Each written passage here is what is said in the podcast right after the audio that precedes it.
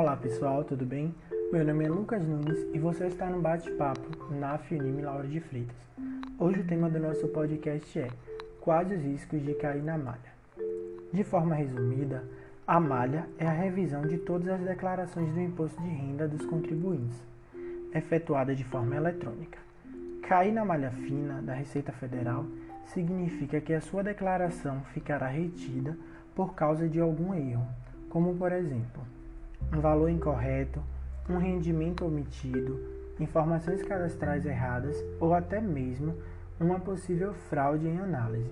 Após a entrega da declaração, inicia-se esse processo eletrônico para verificar e identificar erros de preenchimentos e informações inconsistentes, que podem ser informações que causem infrações à legislação tributária federal.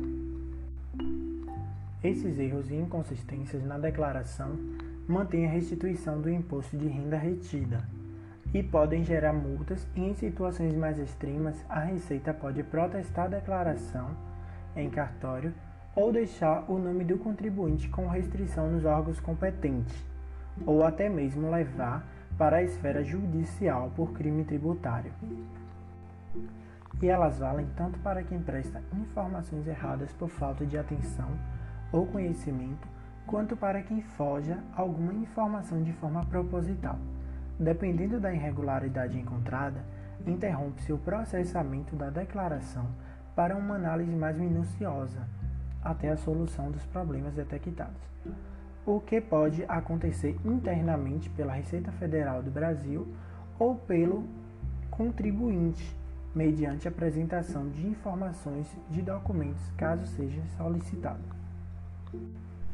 Segundo o Conselho Federal de Contabilidade, o objetivo maior é impedir que alguém informe que pagou uma despesa dedutível, ou seja, que reduz o imposto a pagar sem que alguém tenha efetivamente recebido a quantia.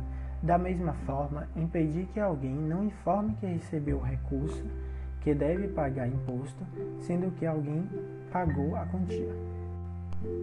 Portanto, é fundamental que, após cair na malha fina, o contribuinte procure um profissional de contabilidade para a orientação.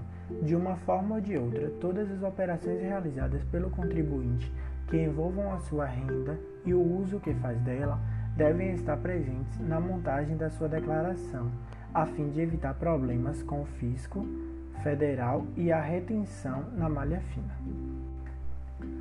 O nosso bate-papo de hoje fica por aqui. Se gostou do nosso conteúdo, siga nossos canais e até a próxima.